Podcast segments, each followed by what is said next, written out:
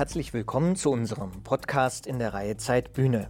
Mein Name ist Roman Blätter, ich leite das Wirtschaftsressort der Zeit und moderiere diesen Podcast, in dem wir Gespräche von Zeitredakteurinnen und Redakteuren mit Gästen aus Politik, Wirtschaft und Kultur präsentieren.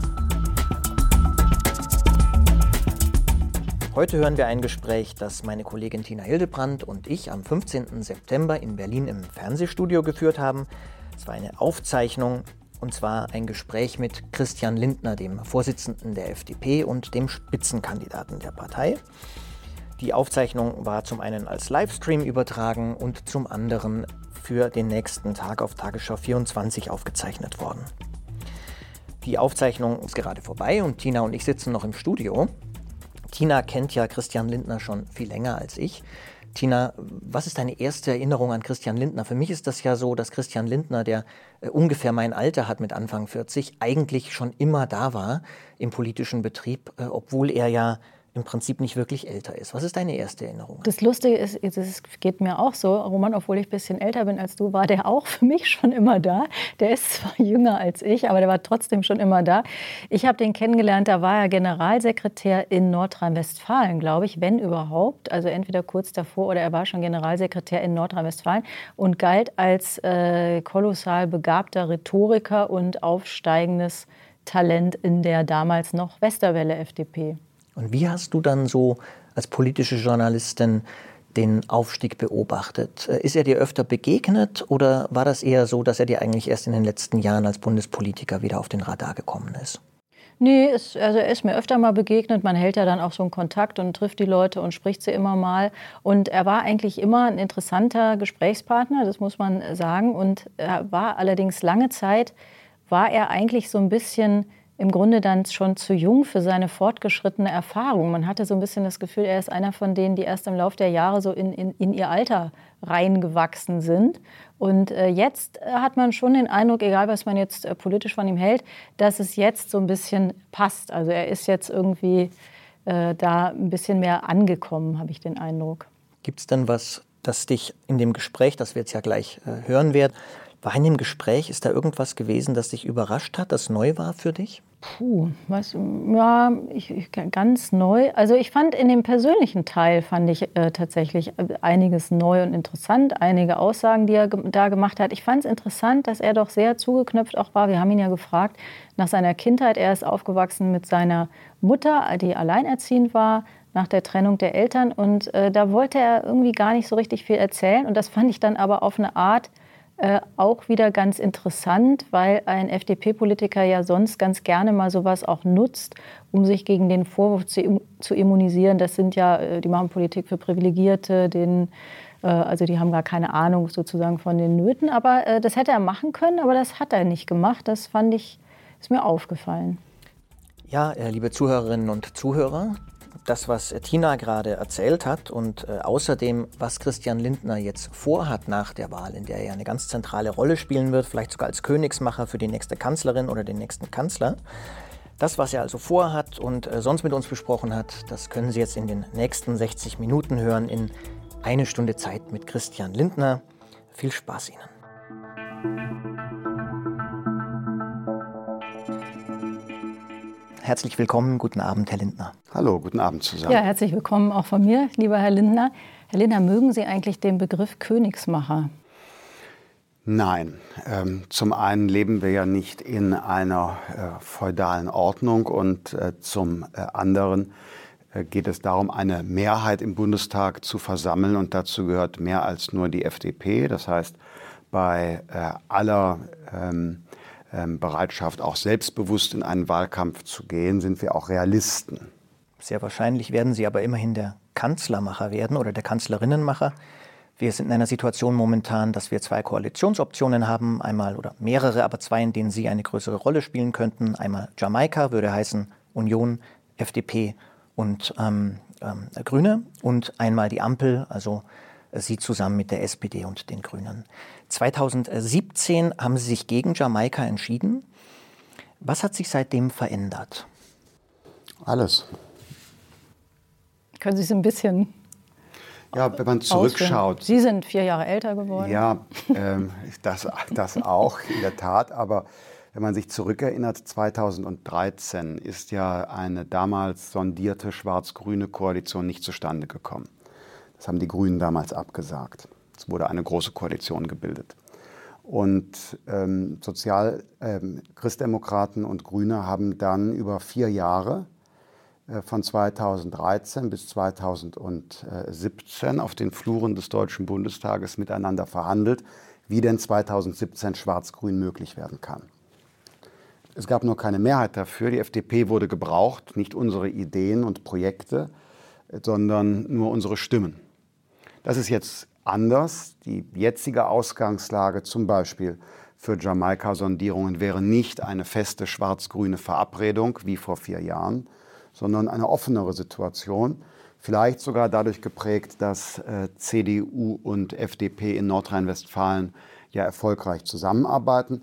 Wenn man das äh, CDU-Wahlprogramm nimmt, findet man dort ja sehr viele Projekte des äh, FDP-Wirtschaftsministers von Nordrhein-Westfalen beispielsweise. Da hat also äh, die gemeinsame schwarz-gelbe Koalition in Düsseldorf die CDU auf der Bundesebene inspiriert. Das ist jedenfalls für Koalitionsgespräche keine schlechte Ausgangslage. Das heißt, aus Ihrer Sicht war es damals Schwarz-Grün plus FDP und jetzt wäre es eher Schwarz-Gelb plus Grüne? Das wäre nicht meine Beschreibung, weil nach meiner Überzeugung äh, muss äh, jeder der Partner in einer Koalition sich wiederfinden. Ich würde mich für den Fall neuer Jamaika-Gespräche 2017 deshalb persönlich dafür stark machen, dass mit den Grünen ähm, anders und besser umgegangen wird von CDU und FDP, als es CDU, CSU und Grüne 2017 mit der FDP beabsichtigt haben. Jeder der Partner verdient Respekt für seine Anliegen, für seine Projekte. Und es kann nicht sein, dass zwei sich zulasten eines Dritten einigen. Das gilt für mich prinzipiell bei Koalitionsgesprächen. Was verändert sich denn dadurch, dass Angela Merkel nicht mehr teilnehmen wird an den Koalitionsverhandlungen, dass sie nicht mehr die Kanzlerin sein wird und die große Figur im Hintergrund oder im Vordergrund sogar? Sind Sie erleichtert, dass sie weg ist? Nein, ich habe äh, nichts persönlich gegen äh, Frau Merkel. Es ändert sich möglicherweise die Art und Weise, wie ähm, in Deutschland eine Regierung geführt wird. Frau Merkel hat ja es äh, perfektioniert, sozusagen die Bälle in der Balance zu halten. Aber es war eben sehr oft die Verwaltung des Status quo. Äh, aktuelle Krisen wurden gemanagt. Wenn die akute Gefahr abgewendet war, wendete man sich anderem zu. Strukturelle Reformen haben wir nicht erlebt. Und deshalb ist gar keine Geringschätzung der Persönlichkeit Angela Merkel. Deshalb muss man ja heute sagen, unser Land 2021 ist in vielerlei Hinsicht ein aussichtsreicher, aber ein Sanierungsfall. Nehmen Sie die sozialen Sicherungssysteme, die auf das äh, längere Leben nicht vorbereitet sind. Äh, ich nehme die Wettbewerbsfähigkeit unserer Wirtschaft als Voraussetzung für alle soziale und ökologische Politik. Wir wachsen aus der Krise der Pandemie weniger stark heraus als die USA, China oder selbst Italien. Die äh, starke Überschuldung der ähm, äh, Staatshaushalte, auch angesichts von Inflationsrisiken, eine echte Gefahr. Das Bildungssystem, die Digitalisierung, ein Klimaschutz, der teuer, aber eben nicht wirksam ist. Also, um es zusammenzufassen, nie gab es mehr zu tun. Sie sagten ja mehrfach bislang, dass Ihnen die Zitat Fantasie fehle dass Annalena Baerbock von den Grünen und Olaf Scholz von der SPD Ihnen etwas anbieten könnte, das für Sie, für eine Regierung attraktiv wäre und Sie bei Ihrer Basis, also die anderen beiden bei Ihrer Basis äh, unterbringen könnten. Wenn Sie mal Ihre wildesten Fantasien mobilisieren, was wäre denn aus Ihrer Sicht das, was ein gutes Angebot wäre, was man Ihnen anbieten muss? Nein, das äh, liegt ja gar nicht bei mir, sondern äh, derjenige, der die Kanzlerschaft äh, anstrebt, muss ja eine Mehrheit hinter sich versammeln. Und deshalb stellen wir ja nicht vorab jetzt, ohne dass wir eingeladen worden sind äh, zu Gesprächen, irgendjemandem äh, Forderungen. Wir können nur beschreiben, was wir fürs Land für richtig halten und was unsere, wie soll ich sagen, ähm, äh, unaufgebbaren Bedingungen sind. Zum einen, wir sind ein Höchststeuerland von den 27 Mitgliedsländern der Europäischen Union ähm, haben 25 äh, geringere Belastungen als wir. Insofern, auch weil wir einen wirtschaftlichen Aufschwung ja organisieren müssen, verbieten sich höhere Steuerlasten. Und auf der anderen Seite ein hochverschuldetes Land in einem noch stärker verschuldeten Europa angesichts von Inflationsrisiken sollte äh, tunlichst ähm, an der Schuldenbremse in der Verfassung festhalten. So, und innerhalb dieser für uns unaufgebbaren Leitplanken, da muss dann politisch gerungen werden. Also wir wollen eher entlasten, andere wollen eher umverteilen, wir wollen in Bildung investieren, andere wollen eher äh, Transfers zahlen, wir wollen private Investitionen beschleunigen, andere sind ins Lastenfahrrad verliebt. Also ähm, da wird dann gerungen werden. Lassen Sie uns gleich noch zu den äh, Themen kommen, mhm. aber einmal kurz bei dem sozusagen bleiben, was, äh, was wer gibt und nimmt. Sie haben ja Zweifel daran, vor allem, dass das, was für Sie ein gutes Angebot wäre, auch den jeweiligen Parteien, SPD und Grünen, der Basis dann zu vermitteln wäre. Sind Sie denn bereit, Ihrer Basis auch was zuzumuten? Das klingt jetzt so, wenn Sie es beschreiben, Sie haben das Programm, die anderen müssen es nur übernehmen und dann äh, wird in Deutschland der Turbo eingeschaltet.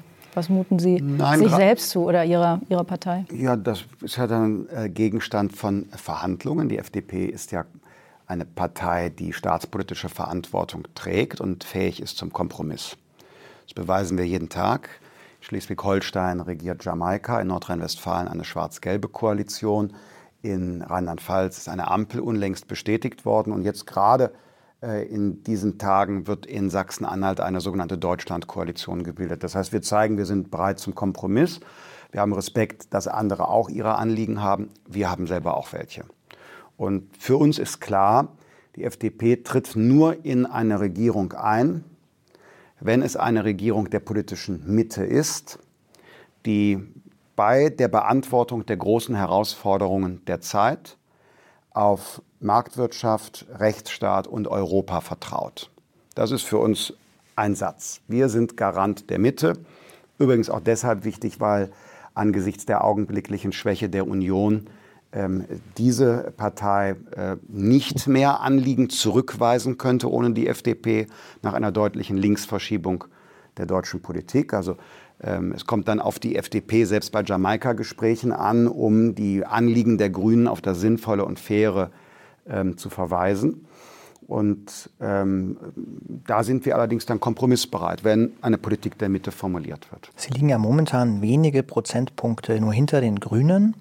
Warum hat die FDP nicht selbst einen Kanzlerkandidaten aufgestellt? Ich bin realistisch und deshalb beschreibe ich unser Ziel zunächst einmal äh, so, dass wir zweistellig mehr als 10 Prozent ähm, in den Bundestag einziehen wollen.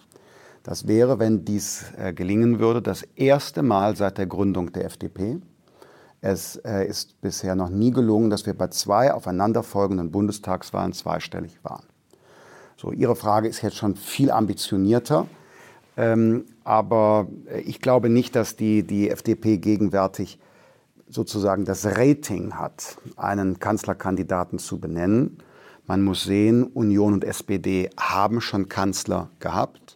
Die Grünen hatten einst sehr gute Umfragewerte und haben immerhin einen amtierenden Ministerpräsidenten, weshalb dort ein Anspruch hinterlegt worden ist.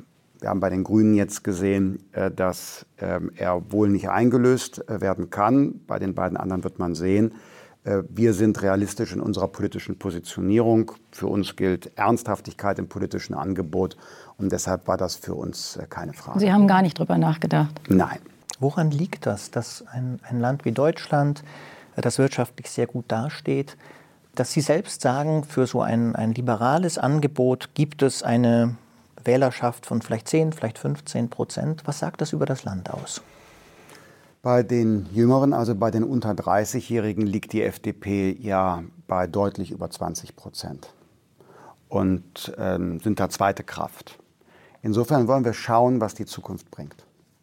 Das war, ich erinnere mich, das war aber immer schon so. Und das hat sich dann, dann hätten Sie ja jetzt schon bei 40 sein müssen oder rauswachsen müssen. Nein, bedauerlicherweise ist das äh, nicht so. Wir hatten früher äh, sehr viele ähm, äh, eher lebenserfahrenere Wählerinnen und Wähler. Und heute ist es so, dass man es auf den Begriff bringen kann, je jünger desto höher ist die Zustimmung zur FDP. Das ist ein Unterschied Trotzdem, zu früher. Mhm. Das beobachten wir etwa seit vier Jahren. Trotzdem noch mal die Nachfrage. Sie hatten ja mal ein Projekt 18, das war verbunden mit Ihrem Vorvorvorgänger Guido Westerwelle. Und im Grunde war es ja aber das, was Robert Habeck jetzt für die Grünen beansprucht hat, nämlich zu sagen, wir sind nicht eine Kleinpartei oder eine Spartenpartei, sondern wir sind eine Partei für das ganze Volk.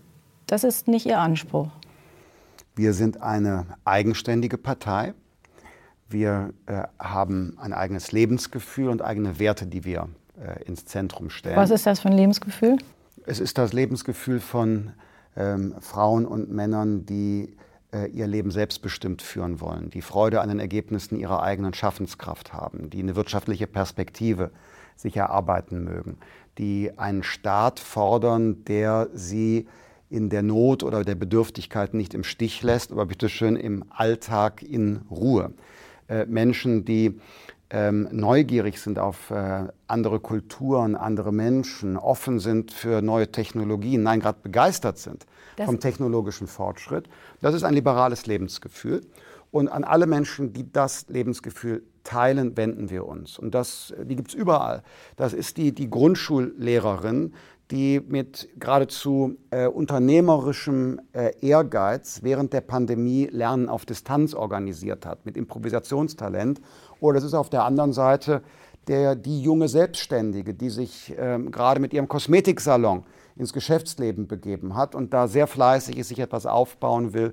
Und es natürlich auch die verantwortungsbewusste Akademikerin, die sagt, sie äh, lebt nachhaltig, allerdings eben nicht nur in ökologischer, sondern auch in ökonomischer. Sie, sie sagen es, das gibt es überall, würde ich sagen, auch, auch in anderen äh, Parteien. Aber lassen nein, Sie uns einmal. Nein, in, Moment. Lassen nein, das, nein, da widerspreche ich.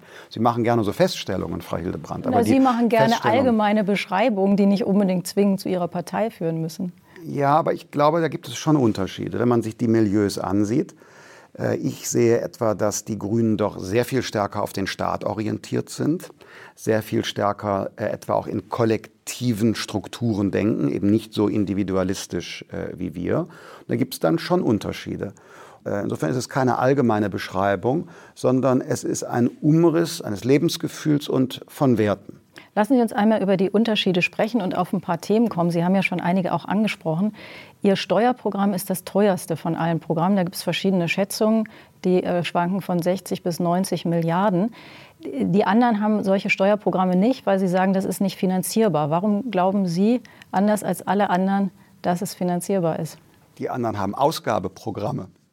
Wir haben hier ein Programm, ein Entlastungsprogramm. Da haben Sie ein Preisschild gemacht und stellen die Finanzierbarkeit in Frage. Die anderen haben Ausgabeprogramme. Die Grünen etwa die Erhöhung von Hartz IV. Da müsste man das gleiche Preisschild dran machen. Der Unterschied, und da sehen Sie wieder die, ähm, die äh, unterschiedlichen Herangehensweisen, der Unterschied ist, Sie machen ein Preisschild daran, wo wir den Menschen und den Betrieben Geld belassen wollen.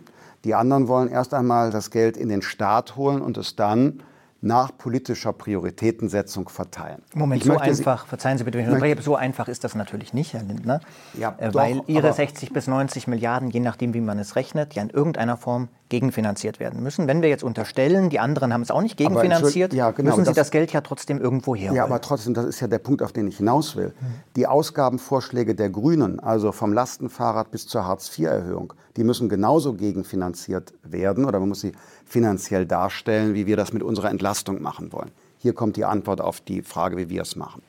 Unser Programm, unser steuerpolitisches Programm, das ist doch überhaupt gar nicht dafür gedacht, in einem einzelnen Haushaltsjahr komplett umgesetzt zu werden.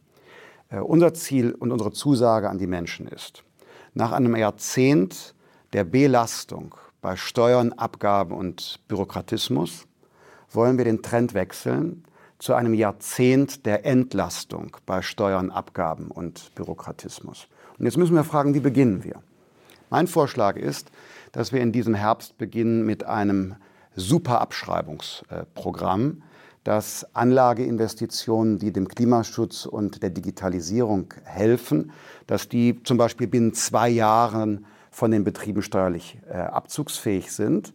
Das würde zugleich bei diesen wichtigen Aufgaben Digitalisierung und Dekarbonisierung helfen und würde uns aus der aktuellen Wachstumsschwäche befreien, möglicherweise sogar neue Jobs schaffen. Im nächsten Schritt kann man dann über weiteres äh, nachdenken. Aber jetzt geht es ja erstmal darum, dafür zu sorgen, dass unsere öffentlichen Finanzen wieder solide sind, wir auf einen Wachstumspfad kommen und gleichzeitig wichtige Modernisierungsaufgaben beschleunigen. Sie haben diesen Montag ja gesagt, dass Sie die schwarze Null im Haushalt, ich spitze zu, nicht als Fetisch sehen, ähm, sehr wohl aber ähm, sich vorstellen könnten, dass man äh, Schulden für Investitionen im Rahmen der Gesetze aufnimmt. An was für Investitionen konkret denken Sie?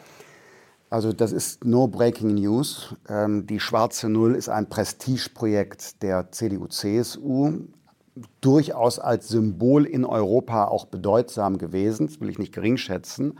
Aber unsere Orientierung, unsere Leitplanke ist die Schuldenbremse. Die Schuldenbremse erlaubt im Konjunkturverlauf auch, dass der Haushalt atmet, dass es eine Kreditaufnahme gibt, was nur sinnvoll ist. Ähm, wir haben großen Investitionsbedarf. Das Gros der Investitionen, die wir in Deutschland brauchen, sind aber private Investitionen. Der Wasserstoff-Windpark vor der Küste, der dem Klimaschutz dient, der muss mit privatem Kapital erstellt werden. Der Staat kann das unterstützen, indem er schnelles Planungsrecht schafft. Im öffentlichen Bereich haben wir Bundeswehr, Bildung, Katastrophenschutz, äh, Polizei, Justiz. Das sind die Aufgaben, wo wir öffentliche Mittel brauchen. Hier ist unser Vorschlag, dass wir äh, natürlich innerhalb des Haushalts schauen, wo gibt es beispielsweise Subventionen, die nicht wirksam, überflüssig äh, sind, die umgewidmet werden können. Wenn Sie ein Beispiel hören wollen, ich bin der Auffassung, dass unsere deutsche Automobilindustrie inzwischen äußerst wettbewerbsfähig ist. Sie schreibt wieder Milliardengewinne. Großartige Fahrzeuge haben wir auf der IAA gesehen im Bereich der Elektromobilität. Die brauchen doch keine Subvention mehr. Sind Sie für die Abschaffung der E-Auto-Prämien? Absolut. Ein Elektrofahrzeug wird selbst für den Gutverdiener mit bis zu 20.000 Euro über die Nutzungsdauer subventioniert. Nur mal der Vergleich. Für eine Schülerin und ihre Bildung gibt der Staat im Jahr etwa 8.000 Euro aus. Das können wir, müssen wir umwidmen. Und da haben wir kein Absatzproblem. Die Produkte sind gut, die Wünsche der Käuferinnen und Käufer sind so. Also das brauchen wir nicht bei dieser Industrie. Einer Ihrer möglichen äh, Kanzler, mit denen Sie dann zusammenarbeiten müssen, der redet immer von der Respektgesellschaft und dass wir Respekt äh, brauchen. Vor allem, würden Sie eigentlich sagen, dass die Ungerechtigkeit in Deutschland zugenommen hat in den letzten Jahren? Ja, äh, insbesondere auch in der Zeit der Pandemie. Ich denke da an die Solo-Selbstständigen, die ihre Altersversorgung haben angreifen müssen, weil sie kein Publikum, keine Projekte, keine, keine Aufträge hatten. Äh, ich denke insbesondere an die große Bildungsungerechtigkeit. Wissen Sie, Frau Hildebrand, für uns als eine liberale Partei ist die Ungleichheit in der Gesellschaft nicht per se skandalös.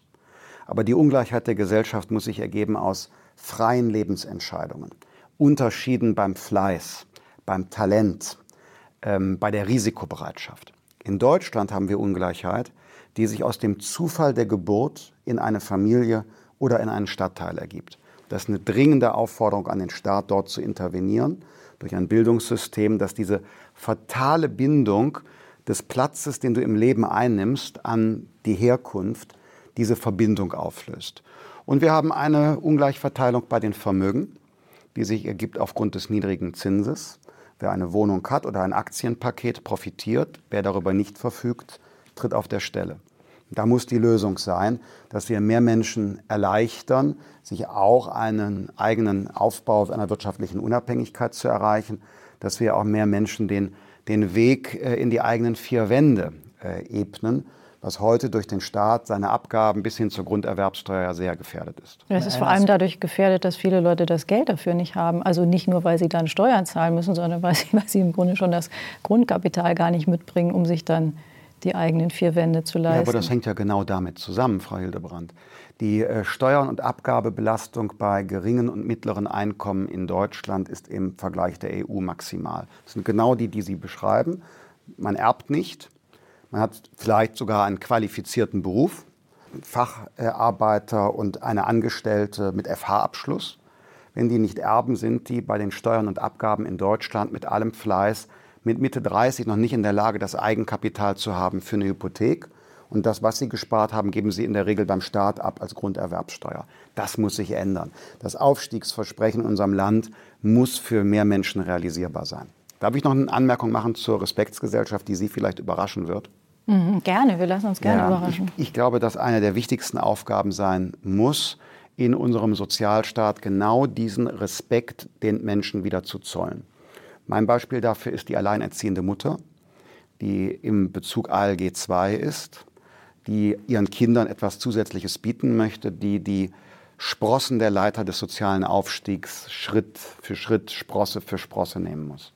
Hier haben wir heute in unserem Sozialstaat die Situation, dass die Menschen, die neben Hartz IV einen Minijob haben, dass die 100 Euro Taschengeld behalten dürfen. Darüber hinaus werden 80 Prozent des Einkommens entzogen. Das ist eine Respektlosigkeit gegenüber Menschen, die noch bedürftig sind, die noch unserer Solidarität bedürfen, die aber trotzdem Leistungsbereitschaft zeigen. Das halte ich für respektlos und ist dringend korrekturbedürftig. Ich finde es sehr bemerkenswert, dass Sie die Erbschaften mehrfach erwähnen ohne auf die Erbschaftssteuer zu kommen als Liberale. Also wir haben in Deutschland momentan schätzungsweise etwa 400 Milliarden Erbschaftsübergänge im Jahr und Steuereinnahmen zwischen 5 und 10 Milliarden. Also der Steuersatz ist hochgerechnet so wie auf den Cayman Islands. Ja. Und nun sprechen Sie davon, dass Sie sagen, wir müssen den Leuten, die relativ viel abgenommen bekommen momentan, weil sie neben ihrer Hartz-IV-Tätigkeit oder ihrer Hartz-IV-Empfang, ähm, wenn sie dann eben Tätigkeiten haben, dass ihnen wenig bleibt. Gleichwohl gibt es ja auch die andere Seite. Es gibt ähm, diejenigen, die viel arbeiten und hohe Abzüge bekommen, während ich bei einer Erbschaft nichts dafür tue und hohe Einnahmen bekomme. Also können Sie Ihren Leistungsträgern mal erklären, warum jemand, der sich anstrengt und viel arbeitet, höhere Steuern auf seine Einnahmen bezahlt als ein Erbe, der nichts dafür tut? Gibt es äh, mehrere Argumente, warum ich glaube, dass wir bei der Erbschaftssteuer keinen grundlegenden Handlungsbedarf haben. Der erste Grund ist, dass es ein, eine zutiefst menschliche Eigenschaft ist, den eigenen Nachkommen etwas Wertvolles hinterlassen zu wollen. Und diesen, diesen Antrieb des Menschen sollten wir nicht gefährden, sondern wertschätzen. Es ist ja Leistung erbracht worden.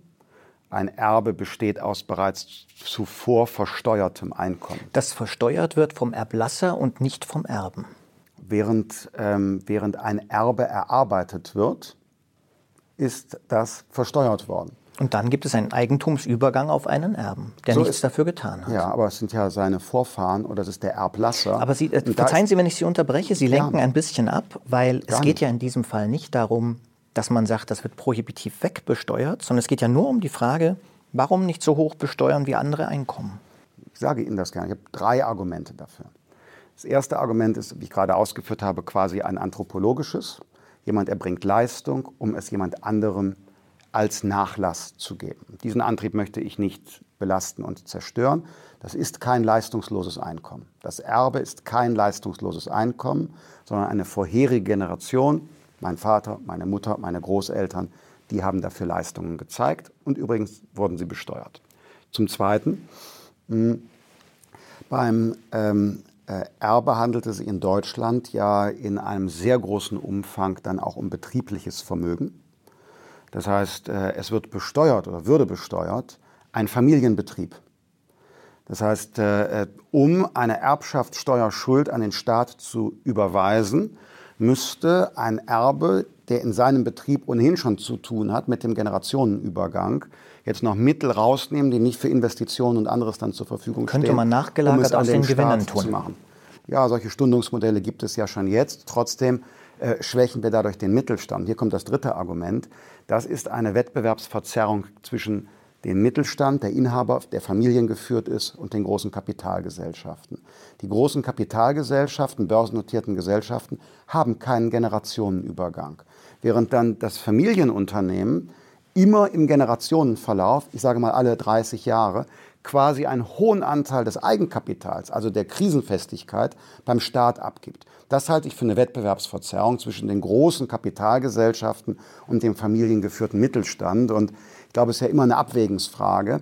Ich glaube, wir tun in Deutschland gut daran, unsere sehr loyalen zum Standort und zu den Belegschaften sehr loyalen Familienbetriebe zu stabilisieren statt uns stärker in die Hand zu geben bei unserer Wirtschaftsstruktur äh, den internationalen Kapitalmärkten. Da argumentieren Sie jetzt aber nicht von der Gerechtigkeit, sondern von dem von Ihnen vermuteten Ergebnis her. Ich bin Verantwortungsethiker. Lassen Sie uns, bevor wir nachher in weitere Themen kommen, ein paar persönliche Fragen stellen, damit unsere Zuschauerinnen und Zuschauer sich ein Bild auch von Ihnen machen können, ein persönliches Bild und ja, Sie ein bisschen besser kennenlernen. Ich bin wir gespannt. Bitten Sie um spontane und relativ kurze Antworten. Herr Linner, Jagen, Angeln, Schießen, Ahnenforschung. Warum sind Sie eigentlich nicht in der CDU? Mein erster Berufswunsch als Vierjähriger war, äh, ich wollte Bauer werden. Ich liebe die Natur. Warum sind Sie es nicht geworden? Ich bin irgendwann vom rechten Weg abgekommen. Das klingt fast ein bisschen so Jagen, Angeln, Schießen, Bauer, äh, als würden Sie autark leben wollen und dann auch noch Ahnenforschung, so eine Dynastie Sie können begründen. Noch, Sie können noch, noch hinzufügen, dass ich mich sehr interessiere für ähm, Garten, Forst und auch Imkern. Das hat aber nichts mit Autarkie zu tun. Ich liebe einfach die Natur und ich bin gerne in der Natur. Ich verstehe gerne, ähm, was in der Natur äh, passiert. Bei der Ahnenforschung, das ist, äh, hat damit nichts zu tun. Das ähm, äh, ist einfach die Pandemie gewesen. In der ich mich dann für Wurzeln interessiert habe. Seit neuestem hm, habe ich gehört, korrigieren Sie mich, reiten Sie auch. Was, was gefällt Ihnen am Reiten? Es ist äh, in der Tat die äh, Liebe zur Natur. Machen Sie das regelmäßig? Ich komme jetzt gerade nicht dazu, aber ähm, ja, ähm, vor einigen Wochen und Monaten habe ich das regelmäßig äh, gemacht. Also ich habe jetzt keinen sportiven Ehrgeiz, mein Ehrgeiz ist, äh, im Sattel äh, zu bleiben, sattelfest zu werden. Ihr Vorgänger im Amt als FDP-Chef, Philipp Rösler, hat gesagt, dass er, also früher gesagt, dass er spätestens mit 45 aus der Berufspolitik, aus der Spitzenpolitik aussteigen wolle, äh, weil er die Einschätzung vertreten hat, dass man sich als Mensch vor der Politik auch in Sicherheit bringen muss. Sie sind jetzt seit Ihr ganzes Erwachsenenleben fast Berufspolitiker. Hatten Sie diesen Gedanken auch schon mal? ganz am Anfang. Heute will ich sagen, ich liebe das, was ich tue. Es ist meine ganze Leidenschaft, Parlamentarier zu sein, für meine Überzeugungen zu werben, zu werben für Ideen, das Land besser machen zu wollen, zu gestalten. Ich schaue mit Freude auf das, was in Nordrhein-Westfalen die Regierung umsetzt, die ich seinerzeit habe mitbilden dürfen. Das würde ich gerne auf der Bundesebene wiederholen. Deshalb Nein, äh, ich äh, bewerbe mich deshalb immer wieder neu um Mandate und äh, gehe in Wahlkämpfe und kandidiere auch innerhalb meiner Partei, nicht weil ich einen Überdruss an dem habe, was ich tue, sondern weil in meiner ganzen persönlichen Leidenschaft ich genau das tun möchte. Wie hat Ihre Rolle als Politiker Sie als Mensch verändert? Ich bin ähm, inzwischen öffentlich bekannt. Das heißt, ich werde öfter einmal angesprochen und die Leute haben eine Frage, eine Anregung, und, äh, aber ansonsten nicht.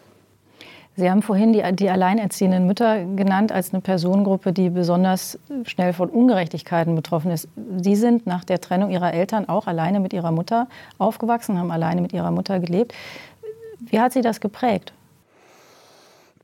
Ich möchte hier keinen falschen Eindruck äh, erwecken. Es ist so, wie Sie sagen, aber ich hatte trotzdem eine glückliche Kindheit, äh, eine liebevolle Familie, auch wenn sie Patchwork-Charakter hatte. Ähm, aber ich persönlich habe immer auch den, den Antrieb gehabt, auf eigenen Beinen zu stehen, mit 18 zum 18. Geburtstag, die eigene Wohnung. Führerschein habe ich verstanden als meine Unabhängigkeitserklärung. Ich komme ja aus dem ländlichen Raum ohne Auto wenig, wenig Mobilität. Ähm, und das Auto wollte ich auch haben, ohne bei anderen Danke sagen zu müssen. Wäre auch niemand vielleicht da gewesen, der jetzt mich mit allem beschenkt. Und deshalb habe ich auch zugleich zum 18. Geburtstag ein Gewerbe angemeldet, um als Schüler noch meinen Lebensunterhalt zu bestreiten. Das ist die Prägung. Die Prägung ist der Wunsch nach Unabhängigkeit und auch die eigene Erfahrung, dass viele Dinge möglich sind und dass auch Unabhängigkeit erarbeitet werden kann. Und haben Sie das als, gab es Situationen, die Sie als prekär empfunden haben? Also wenn Sie sagen Unabhängigkeit, das kann ja eine innere Unabhängigkeit sein, aber auch eine finanzielle. Würden Sie sagen, Sie sind ein Aufsteiger, ein gesellschaftlicher Aufsteiger?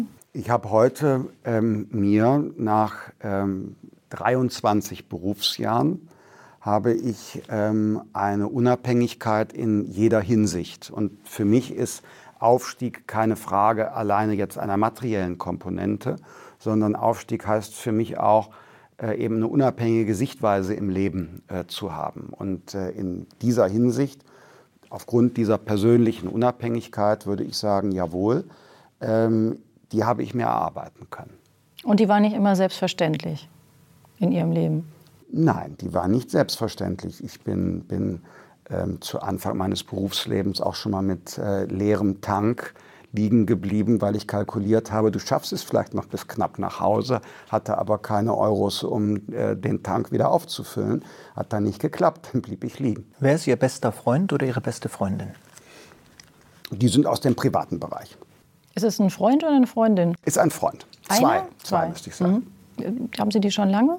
Ja. Kinderfreunde. Nee, keine Kinderfreunde. Also meine, meine besten Freunde sind keine Kinderfreunde, die kamen im Erwachsenenalter dazu. Aber um äh, das zu beantworten, ich habe auch noch mit äh, im Grunde allen meinen äh, Schulfreunden äh, regelmäßigen Kontakt. Gerade hat mich einer in Berlin besucht, der hier dienstlich zu tun hatte. Oder wir schreiben ähm, da WhatsApp. Aber jetzt meine engsten persönlichen Freunde, die kamen etwas später im Erwachsenenalter dazu. Und mit denen mache ich, verbringe ich Urlaube.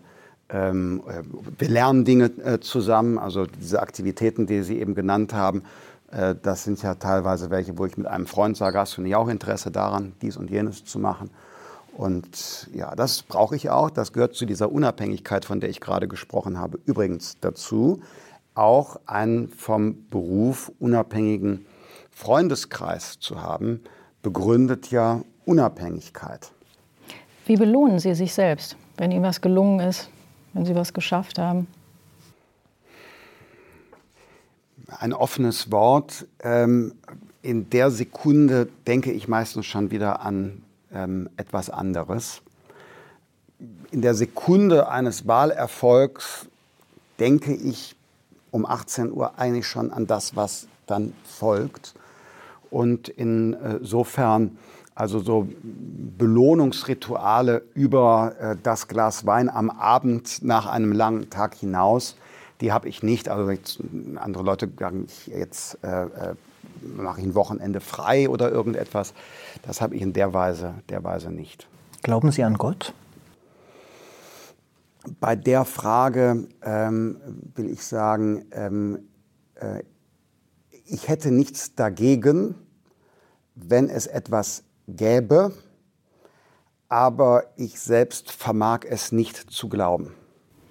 Sie haben kürzlich in einem Interview gesagt, Sie wollten lieber, ich zitiere, zwei, drei, vier Mädchen oder Jungs haben im Leben als ein Ministeramt.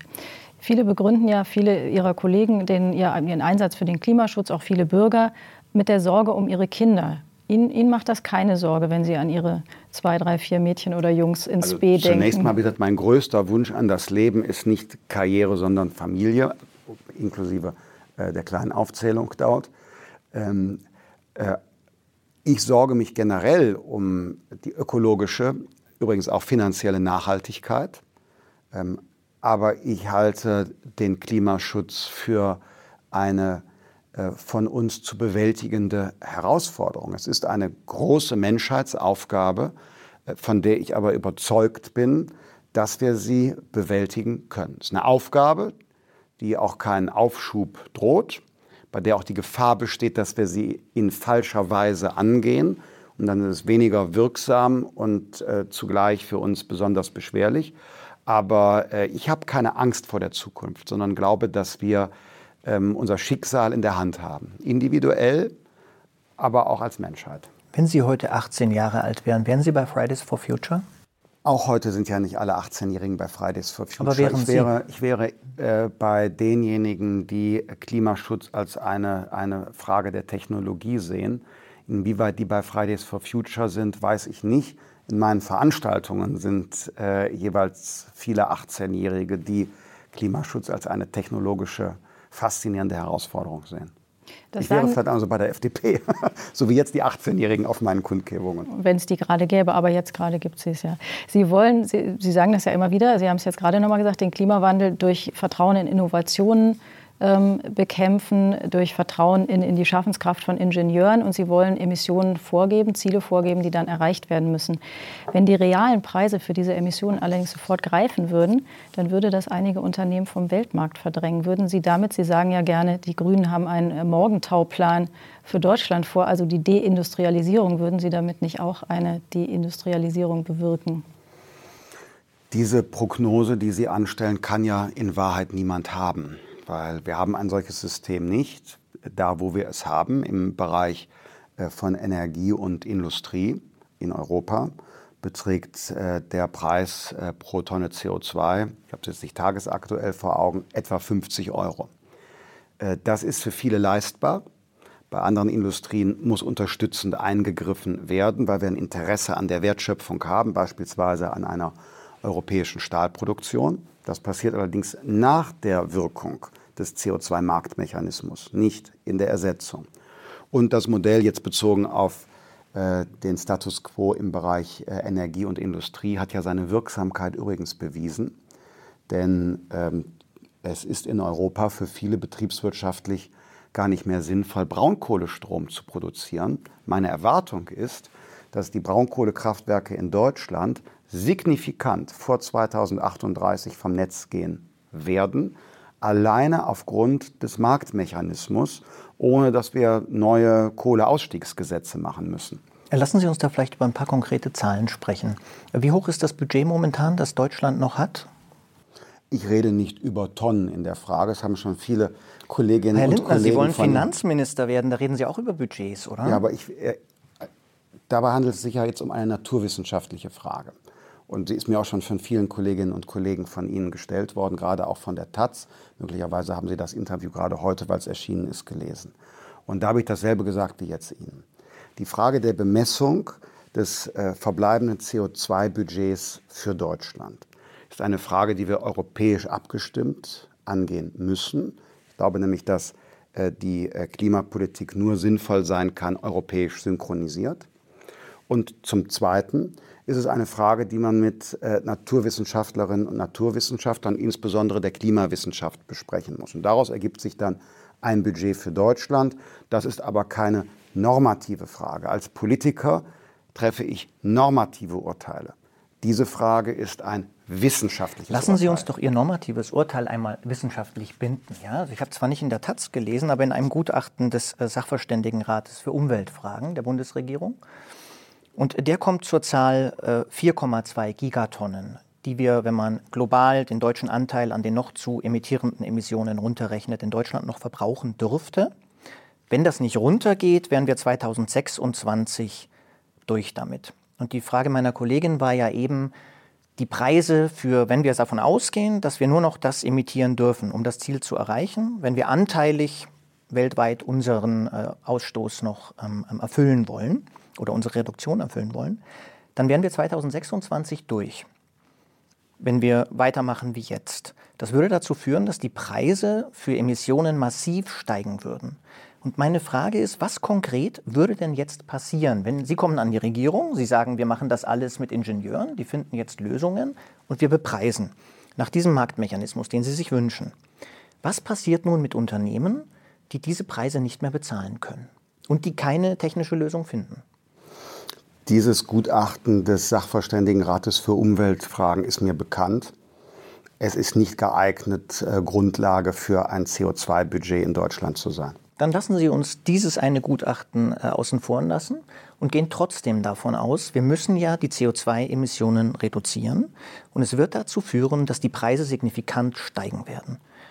Also was passiert, wenn ein Unternehmen keine technische Lösung findet?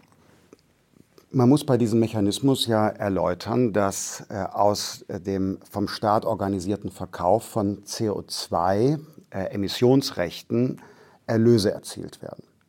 Und diese Erlöse, die dem Staat zufließen, die sollten nach unserer Auffassung nicht in den allgemeinen Staatshaushalt eingehen und dann darin aufgehen, sondern wir wollen ja etwas machen mit diesen Einnahmen aus dem CO2-Handelsmechanismus. Ganz konkret in einem ersten Schritt die EEG-Umlage für die erneuerbaren Energien und die Stromsteuer ähm, von der Bilanz der Unternehmen nehmen. Ähm, bei Stromsteuer bedeutet das auf das europäische Mindestniveau. Gibt es ein Mindestniveau, das können wir aus rechtlichen Gründen nicht unterbieten. Aber die sehr belastende EEG-Umlage können wir ähm, von der Unternehmensbilanz nehmen. Das verändert schon die Wettbewerbsfähigkeit äh, der Unternehmen signifikant. Es wird dann Branchen geben, ich denke nochmal an den von mir eben genannten Stahl, der aufgrund von naturwissenschaftlichen Gegebenheiten mit CO2 umzugehen hat. Und da kann man stützen und muss man stützen auch indem die notwendigen Investitionen, um von ähm, der Kokskohle zu wechseln, über Gas zu Wasserstoff, um diese Investitionen zu schützen und äh, um den Transformationsprozess zu begleiten. Das heißt Subventionen, wenn die Ingenieure es nicht rechtzeitig hinkriegen? Das ist keine Frage äh, des technischen Know-hows rechtzeitig, sondern es ist eine Frage der betriebswirtschaftlichen Darstellung.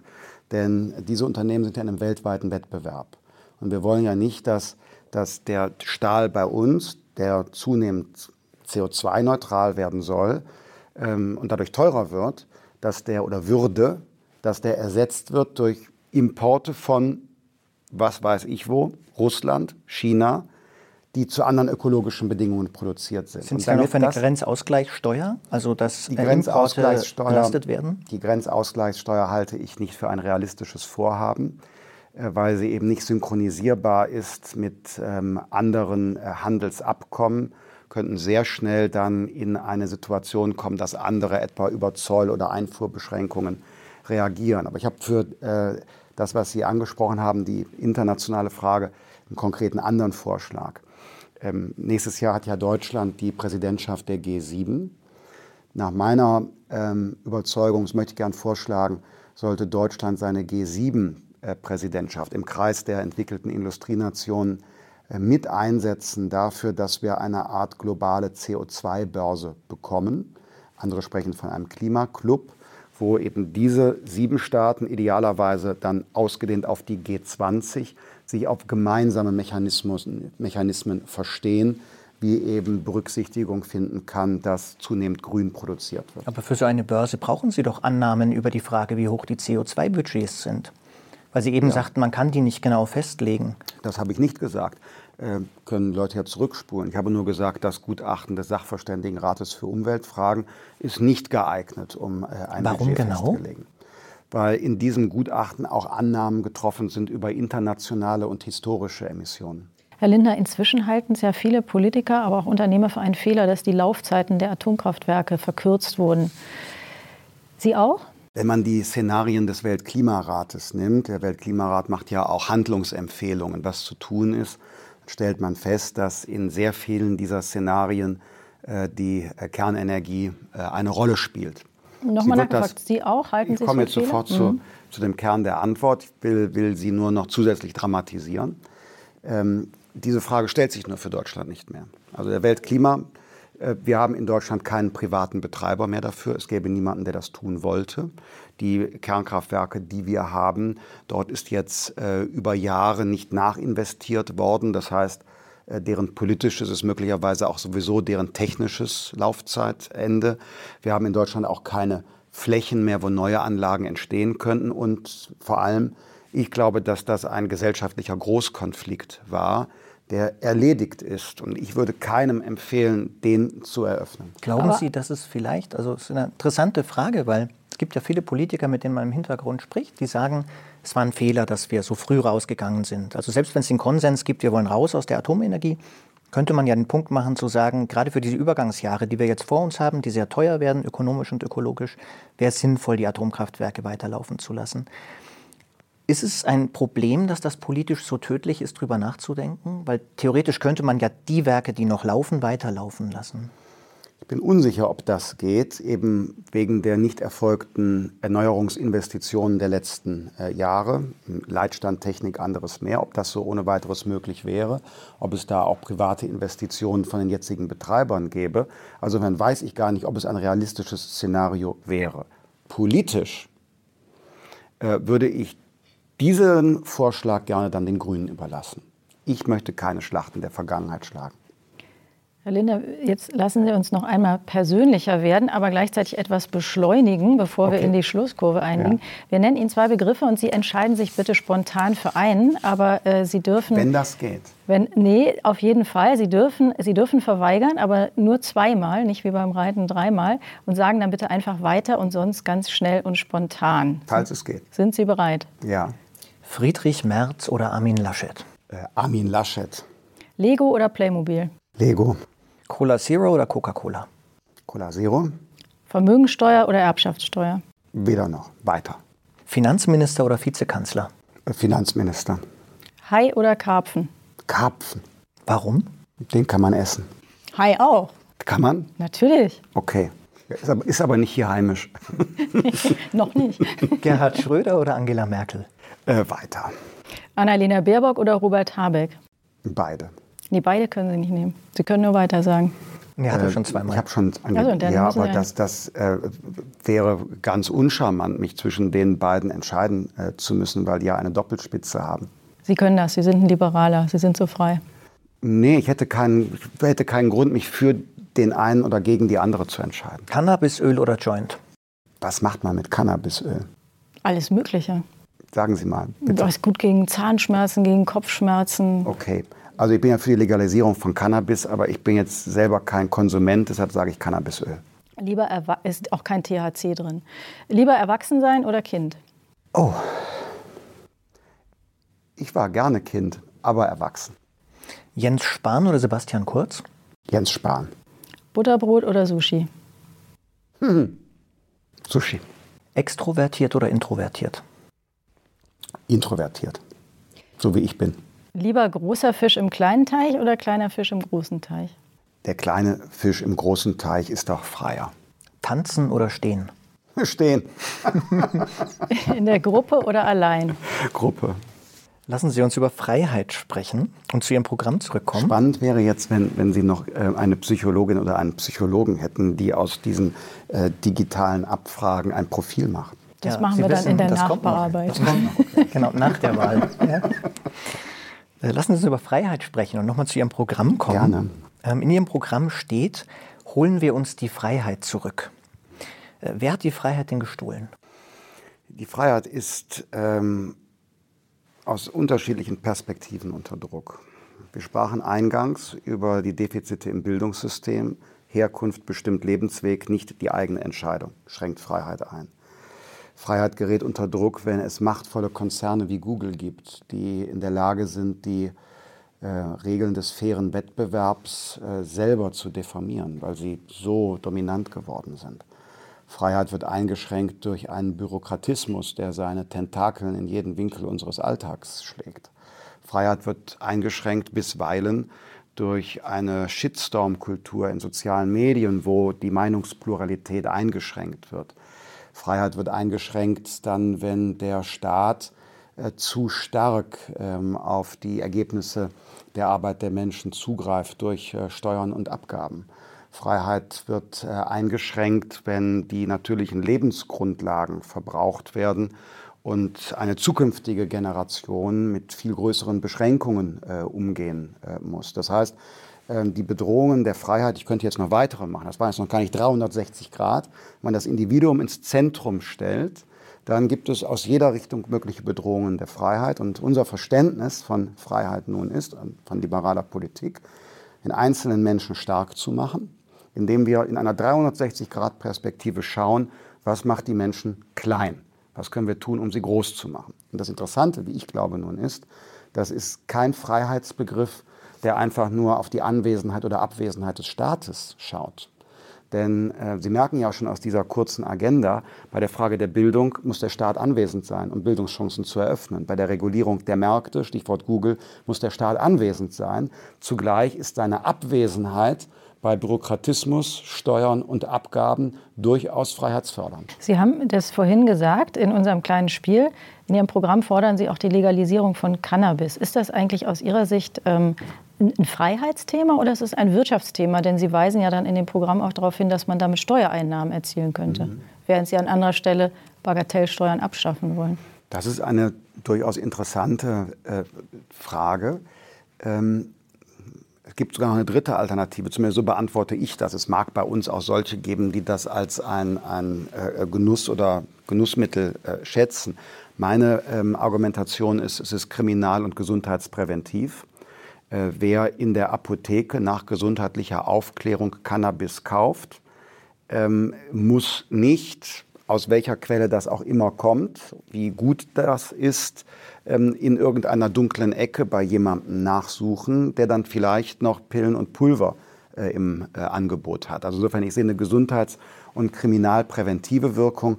Es wäre jetzt nicht so das äh, Recht auf Rausch, das ich jetzt äh, hier befürworten würde. Sie schreiben in Ihrem Programm auch, ähm, dass die Liberalen äh, wollten keinen Staat, der sich als Zitat Erziehungsberechtigter aufführt.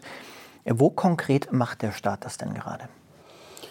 Na, während der Pandemie haben wir tatsächlich erlebt, dass es doch eine starke Geringschätzung ähm, der Einsichtsfähigkeit, äh, des Verantwortungsgefühls, der Vernunft der Menschen gegeben hat. Ähm, gerade ganz aktuell sehen wir ja, äh, dass gesprochen wird äh, für den Herbst über neue Freiheitseinschränkungen. Bei Geimpften und Genesenen kann es sie aber nicht mehr geben.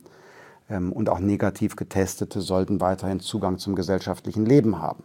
Aber durch das Plädieren, ich glaube, Sie kommen ja aus Hamburg auch, zumindest ist Ihr Redaktionssitz da, dass dort beschränkt wird der Zugang von negativ Getesteten zum gesellschaftlichen Leben, das ist natürlich eine Du hast Form unter dem Stichwort G2 firmiert im Moment. Genau. Das heißt, G2 ist für Sie kein gutes Szenario. Halte ich für unverhältnismäßig, weil wenn äh, 15 Gäste in einer Gaststätte äh, geimpft oder genesen sind und es kommen drei hinzu, die negativ getestet sind, so geht von den dreien doch vor allen Dingen für sich selbst ein Risiko aus. Das gegenüber der Allgemeinheit äh, wäre doch verantwortbar. Ist die Maske aus Ihrer Sicht ähm, so ein Instrument des äh, unrechtmäßig erziehungsberechtigten Staates? Ist das für Sie ein Symbol der Unfreiheit?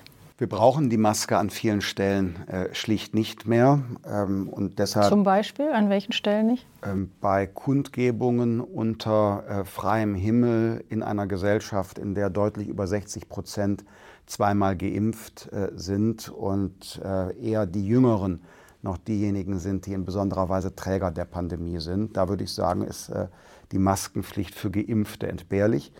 Und äh, auf der anderen Seite halte ich sie zum jetzigen Zeitpunkt im ähm, öffentlichen Personennahverkehr auch für Geimpfte noch für pragmatisch sinnvoll, weil es schlicht ähm, ähm, eine Überforderung wäre, wenn äh, morgens äh, in der Pendlerbahn, ähm, äh, wenn überhaupt, dann nicht nur die Fahrscheine, sondern auch der Impfausweis äh, kontrolliert wird.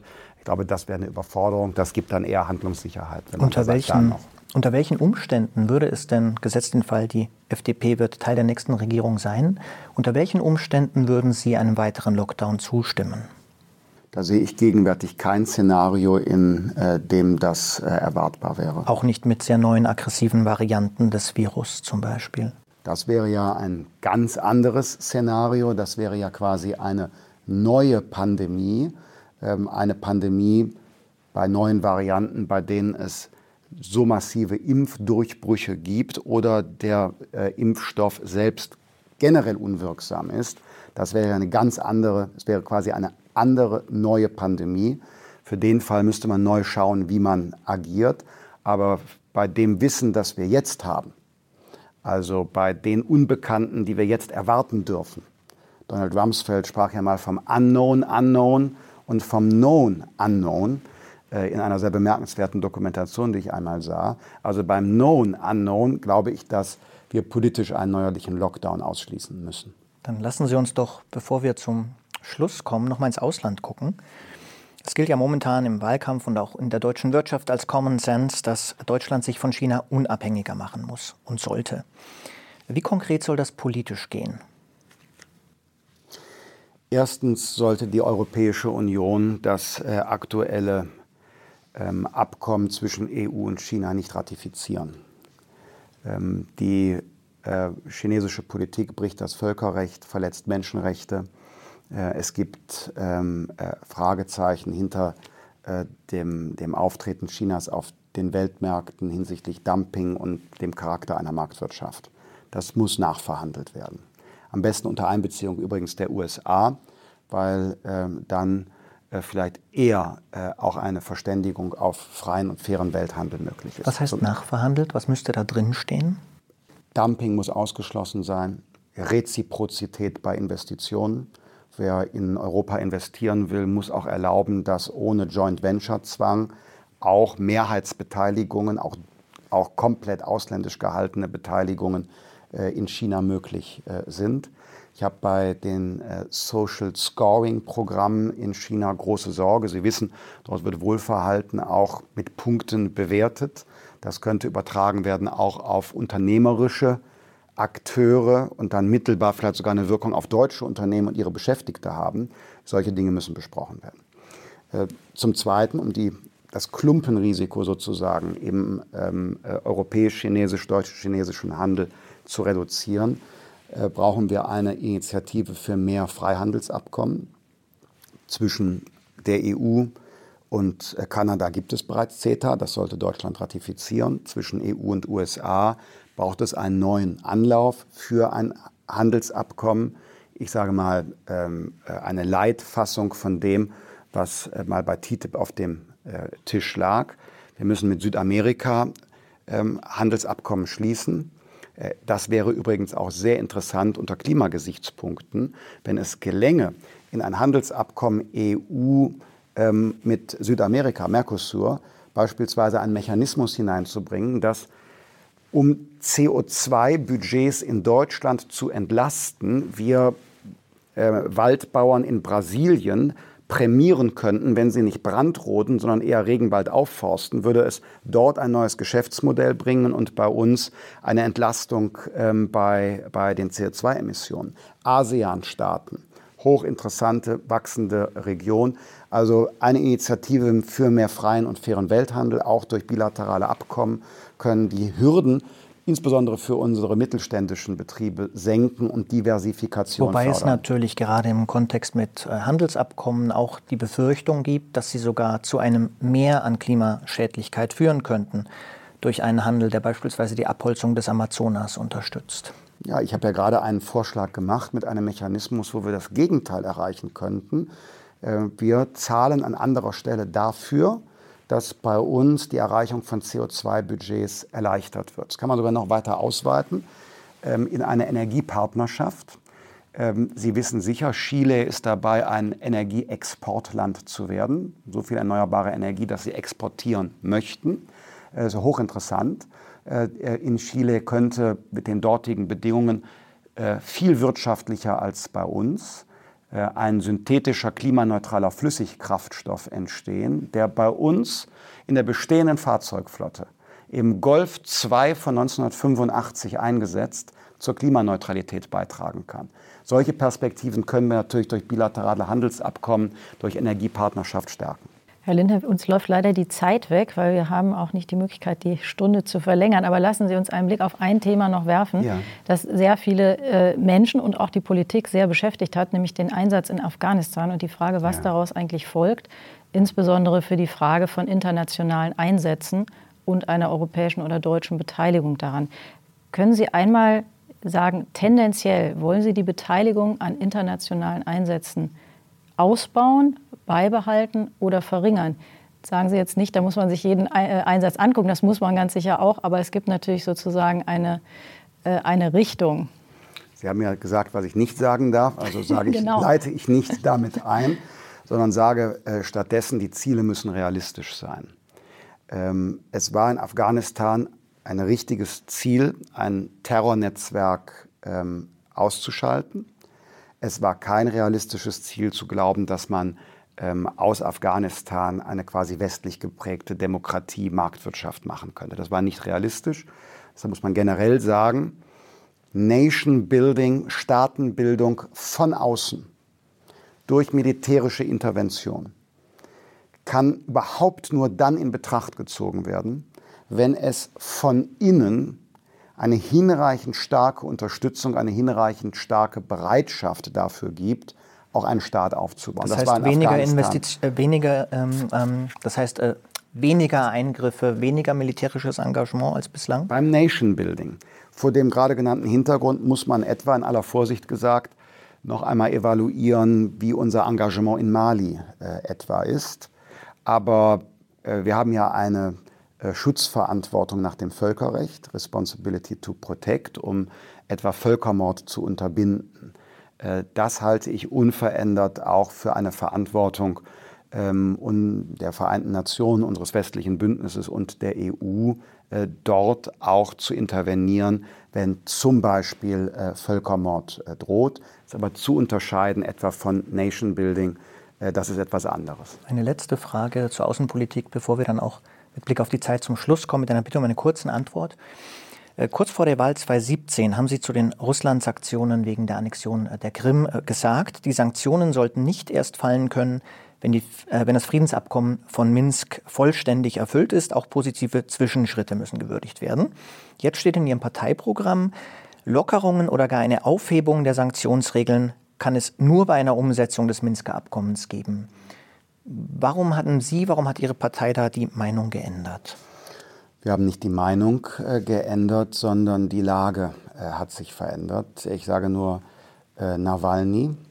Und deshalb, da es keinerlei Kooperationsbereitschaft auf der russischen Seite beklagenswerterweise gibt, müssen wir zeigen, dass wir bei aller Bereitschaft zur Kooperation eben auf der anderen Seite auch eiserne Konsequenz zeigen können. Sie haben ja damals auch argumentiert mit wirtschaftlichen Interessen von Unternehmen, die Handel machen. Nein, nicht ganz. Ich habe gesagt, dass äh, der Krim-Konflikt der schwerwiegendste und aufgeladenste Konflikt ist und dass die Lösung ähm, vermutlich ganz am Schluss äh, eines Tauwetter- oder Entspannungsprozesses kommen wird und dass vorher anderes möglich sein muss. Heute sage ich angesichts etwa des Falls Nawalny, äh, wir müssen über sogenannte Magnitsky-Sanktionen nachdenken. Wir müssen sie sogar verhängen, nicht nachdenken. Das bedeutet, Träger des Putin-Regimes müssen individuell sanktioniert werden, sprich kein Auslandsvermögen, kein Einkauf auf der Champs-Élysées, kein Zugang der Kinder zu äh, äh privaten Schulen in Europa, ähm, kein Urlaub an der, an der äh, Côte d'Azur und anderes mehr, damit diejenigen, die dieses Regime, diese Herrschaft tragen, individuell sanktioniert sind und deshalb auch ähm, dann ähm, möglicherweise zu einem Umdenken kommen. Herr Linder, wir müssen zum Schluss kommen, obwohl mir da noch viele Nachfragen auf der Zunge lenken. Wir bitten Sie äh, am, am Schluss uns noch drei Sätze zu vervollständigen, auch ja. spontan und kurz. Der erste fängt an, besser nicht regieren als? Falsch regieren. Angela Merkel werde ich vermissen, weil? Sie äh, ihre unbestreitbaren äh, Gaben, ähm, ihren äh, Humor und ähm, ihre Leistungsfähigkeit in den Dienste dieses Landes gestellt hat, egal wie man jetzt historisch äh, einzelne Entscheidungen bewertet. Noch lieber als Bundeskanzler wäre ich?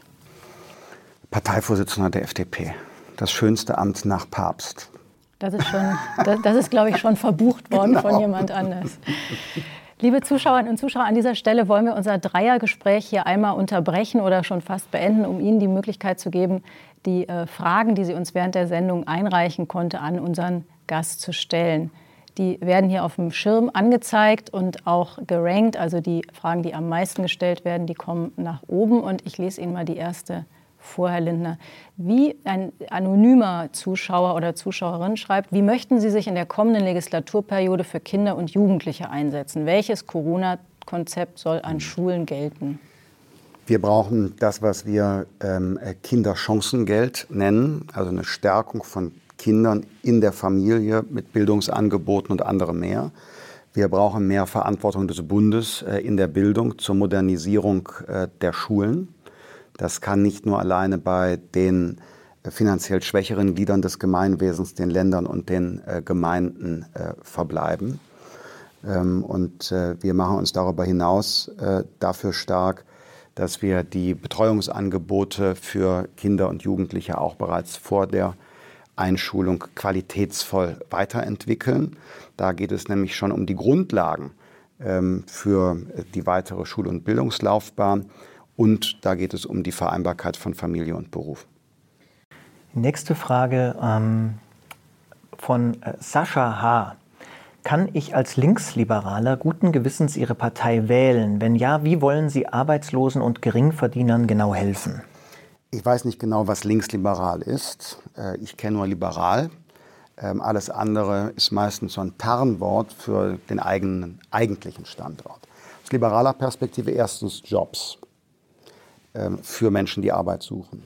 Zweitens äh, das lebensbegleitende oder man kann auch sagen lebenslange Angebot einer neuen Chance, einer neuen Qualifikation.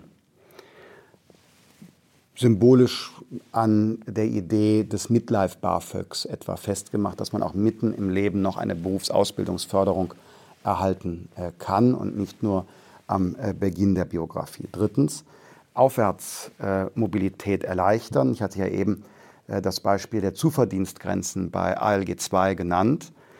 Das ist ja ein Weg, um sich Schritt für Schritt Unabhängigkeit von äh, unserem Sozialstaat zu erarbeiten. Könnte man noch weiter ausdehnen, könnte sagen, auch der Minijob sollte immer das 60-fache des jeweiligen Mindestlohnes sein, damit eine Erhöhung des Mindestlohns nicht nur dazu führt, dass man die Arbeitszeit einschränkt, sondern dass man das Einkommen äh, vergrößern äh, kann.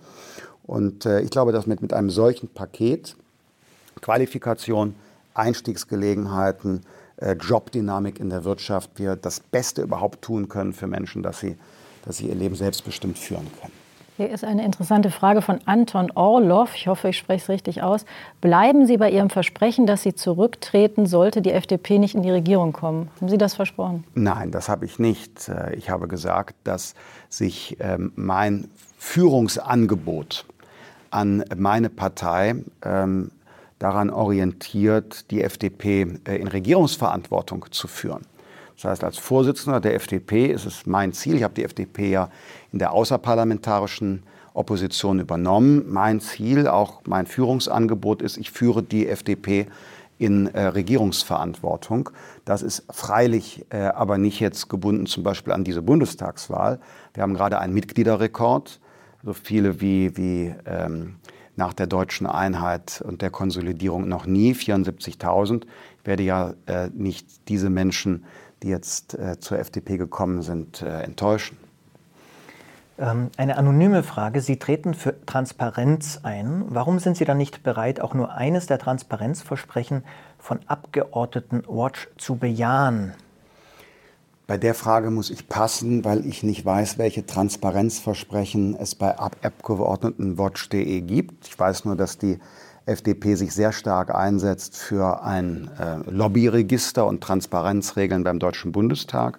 Das, was jetzt von der Großen Koalition verabschiedet worden ist, reicht uns nicht aus. Wir wollen darüber hinaus, dass alle Akteure, die Einfluss nehmen auf Gesetzgebung, ähm, auch äh, der Transparenz Pflicht unterliegen und dass der legislative Fußabdruck dort abgebildet wird. Aber ähm, die Frage bei Abgeordnetenwatch muss ich äh, mangels Wissen, was die Grundlage ist, leider, äh, leider passen. Kai O., wir wissen nicht, ob es ein Mann oder eine Frau ist, schreibt, wie vereinbaren Sie es mit Ihrem Gewissen, dass Sie mit Ihren Steuersenkungsplänen sehr gut Verdienende um tausende Euro im Jahr entlasten? Eine äh, Familie, die äh, ein jährliches Einkommen, äh, zwei Verdiener von 60.000 Euro hat, wird von äh, keiner Partei so stark entlastet wie äh, die, die FDP. Hat gerade eine ganz aktuelle Studie des IW Köln gezeigt. Darüber hinaus aber rechnen wir in unsere Steuerpolitik den Entfall des Solidaritätszuschlags ein, weil wir davon auch ausgehen, dass er verfassungswidrig ist, 31 Jahre nach der deutschen Einheit. Bei den anderen Parteien ist der drin. Also die wollen ihn beibehalten, obwohl er verfassungswidrig nach unserer Auffassung ist. Insofern müsste man die Entlastungs- oder Nicht-Entlastungsversprechen bei den anderen Parteien, außer der CDU, einmal um den Solidaritätszuschlag bereinigen. Ich glaube, den hätte Herr Scholz auch gar nicht in seine Finanzplanung aufnehmen dürfen. Und äh, der letzte Gedanke, bei denjenigen, die wir entlasten mit einem höheren zu versteuernden Einkommen, da handelt es sich doch in der Regel um die Inhaber von Familienbetrieben, Handwerksbetrieben, für die die Einkommenssteuer auch die betriebliche Steuer ist. Und die zu entlasten, ist ein Beitrag für Ausbildungsarbeitsplätze, private Investitionen in Klimaschutz und Digitalisierung. Die nächste Frage anonym. Was tun Sie für Menschen, die krankheitsbedingt arbeitsunfähig sind? Da haben wir die Instrumente Erwerbsminderungsrente und äh, anderes mehr, äh, die wir auch äh, verfügbarer machen wollen. Wer dem Arbeitsmarkt nachweisbar nicht zur Verfügung steht oder nicht voll zur Verfügung steht, äh, da muss die Solidargemeinschaft unterstützen. Das ist ja gar keine Frage. Roland möchte wissen, wie stellt sich die FDP die Digitalisierung der rechtsverbindlichen Briefpost vor? Die D-Mail ist ja bisher leider ein Flop. Und wie machen Sie das privat? Das ist eine so äh, fachliche Frage. Äh, das ist was für unsere äh, Digitalpolitiker. Ähm, äh, die Mail ist in der Tat nicht so geländegängig und praxistauglich, äh, wie wir uns das alle mal gewünscht und äh, vorgestellt haben. Es trifft übrigens auch zu auf die Nichtverfügbarkeit einer digitalen Identität. Das ist eine große Baustelle, aber das ist eine Frage für unsere Digitalpolitiker die kann äh, Roland mir gerne zum Beispiel auf Instagram oder per E-Mail nochmal weiterleiten mit seiner Anschrift. Dann wird die da von den Kolleginnen und Kollegen gerne beantwortet. Jetzt sagen wir mal die letzten drei Fragen. Wie stehen Sie zu großen Erbschaften, die höher als 5 Millionen Euro in einer vermeintlich chancengleichen Leistungsgesellschaft äh, ausmachen? Das ist deine Frage, Roland. Ja, die kommt noch mal. Naja, diese Erbschaften werden ja über einen Freibetrag schon jetzt besteuert. Äh, nicht besteuert wird, und das ist meistens bei solchen Erbschaften von mehr als 5 Millionen Euro, nicht besteuert wird das Betriebsvermögen. Weil gesagt wird, wenn das betriebliche Vermögen besteuert würde, dann fehlt ja Kapital eben für Investitionen, wird das Unternehmen geschwächt. Wir hatten darüber eben ja gesprochen. Nach Lage der Dinge kenne ich äh, eigentlich keine Partei. Ich glaube noch nicht einmal die Linkspartei, oder? Haben die das geändert? Jedenfalls in meinem Podcast, den ich mit Dietmar Bartsch hatte, hat selbst Herr Bartsch diese sogenannte Verschonungsregel beim Betriebsvermögen verteidigt. Ich weiß jetzt gar nicht, ob das äh, Wahlprogramm der Linkspartei noch äh, auf dem Stand ist, den Herr Bartsch seinerzeit vertreten hat. Das zeigt aber, wenn sozusagen der Vertreter äh, des, was auch immer genau das ist, des demokratischen Sozialismus in Deutschland über diese Verschonungsregel spricht, dass da etwas dafür ähm, ähm, äh, sprechen könnte. Die vorletzte Frage ist nochmal anonym. Weshalb geben Sie einer Ampelkoalition so wenig Chancen, wenngleich solch eine Koalition laut Umfragen so viele für wünschenswert halten? Wir sind eine eigenständige Partei. Ähm, was wir ausschließen, ist Steuererhöhung, äh, Fummeln an der Schuldenbremse und Linksruck in Deutschland. Äh, bei der Ampel äh, allerdings ähm, begründe ich meine Skepsis mit der Lektüre der Wahlprogramme. Äh, wer einfach die Texte nebeneinander legt, stellt fest, bei allem bürgerlichen Auftreten der Grünen und der SPD, ähm, die stehen der Linkspartei in wesentlichen Punkten näher. Hier in Berlin beispielsweise sagt ja auch die Spitzenkandidatin der Grünen diese Enteignungsinitiative, das würde sie unterstützen. Da weiß ich gar nicht, ob alle bürgerlichen Wähler der Grünen und alle, die jetzt für eine Ampelkoalition sprechen, das genauso sehen. Und wie gesagt, das ist nur rein die Textanalyse und bei der Textanalyse komme ich zu ähm, der leider gering ausgeprägten Vorstellungskraft, wie das zusammengefügt äh, werden soll, wie daraus ein Konzept werden soll, welches Angebot da attraktiv sein könnte. Die letzte Frage, anonym, nein, Entschuldigung, von Nils. Hallo, Herr Lindner, wieso erwähnen Sie in Diskussionen nicht mehr, dass ihr die CO2-Menge fix deckeln wollt? Ich glaube, es wäre rhetorisch klug, das zu machen. Ja, äh, Nils hat vielleicht unsere äh, Diskussion hier äh, nicht vollständig verfolgen können, aber die Frage kam, kam vorher, äh, denn darüber sprachen wir ja. Genau. Wobei Sie ja den Deckel gar nicht kennen. Den Deckel äh, kann man kennen. Ich habe nur gesagt, ich führe mit Ihnen, ich als äh, Politikwissenschaftler, keine Tonnendiskussion, sondern sage, ich treffe normative Urteile. Normativer Urteil ist, es muss einen CO2-Deckel geben als das zentrale marktwirtschaftliche Instrument, ordnungspolitisch elegant Klimaschutz zu erreichen. Es gibt äh, zu dem Gutachten äh, wissenschaftliche Studien, die zeigen, dass der, dieser Mechanismus die Vermeidungskosten pro Tonne CO2 positiv, also sinkend beeinflusst. Aber was ich nicht tue, ist wissenschaftliche Urteile als Politikwissenschaftler abgeben. Wenn die Zeit jetzt nicht zu Ende wäre, dann würde ich Sie fragen, Herr Lindner, warum Sie sich dann als Politikwissenschaftler zutrauen, über Geld im Finanzministerium zu entscheiden? Ja, weil äh, da geht es auch um normative Urteile, nämlich zum Beispiel äh, Privat vor Staat, Erwirtschaften vor Verteilen. Herr Lindner, vielen Dank.